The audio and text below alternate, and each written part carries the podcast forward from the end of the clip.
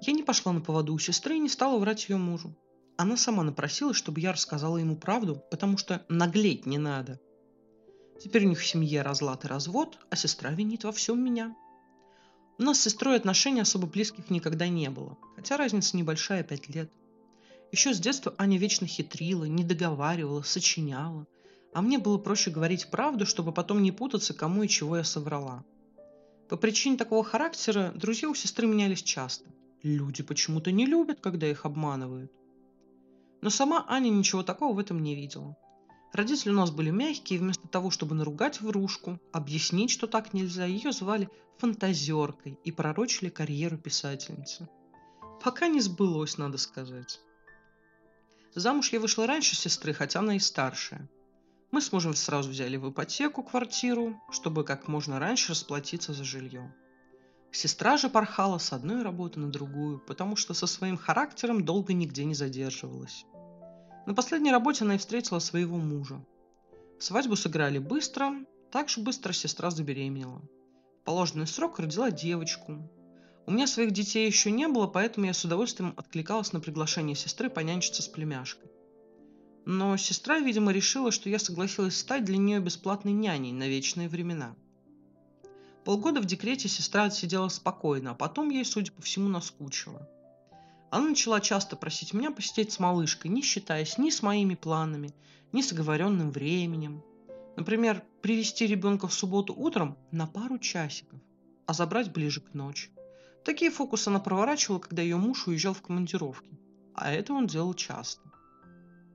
На все мои претензии она рассказывала фантастическую историю, почему она не могла ни приехать, ни позвонить. А потом клятвенно заверяла, что больше такого не повторится. Я не верила, конечно. Мой муж тоже.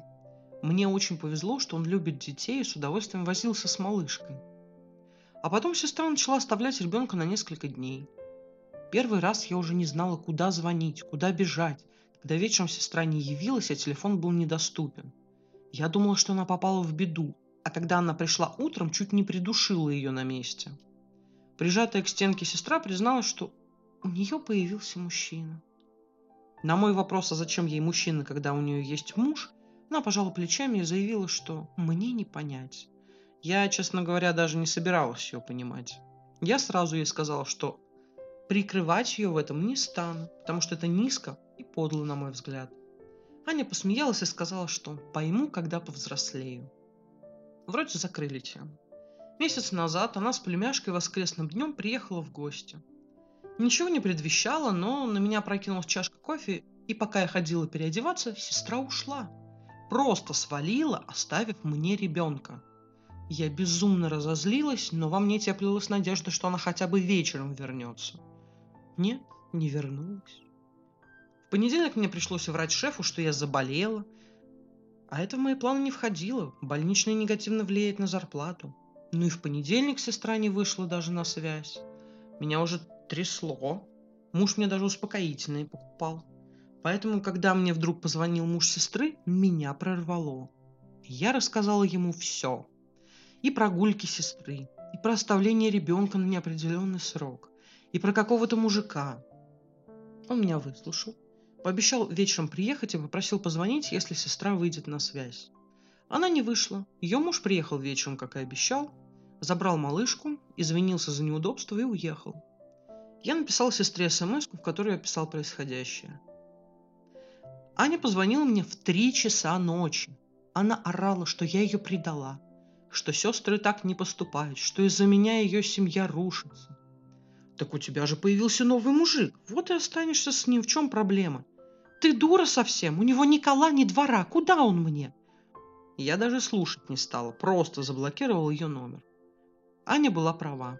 Мне такое не понять. Позже я узнала, что муж на самом деле собирается с ней разводиться и намерен по суду оставить ребенка себе. Сестра бегает по знакомым, заламывает руки и рассказывает, что я ее предала, очернила, не поддержала, и в развале своей семьи она винит меня – Конечно, я виноват.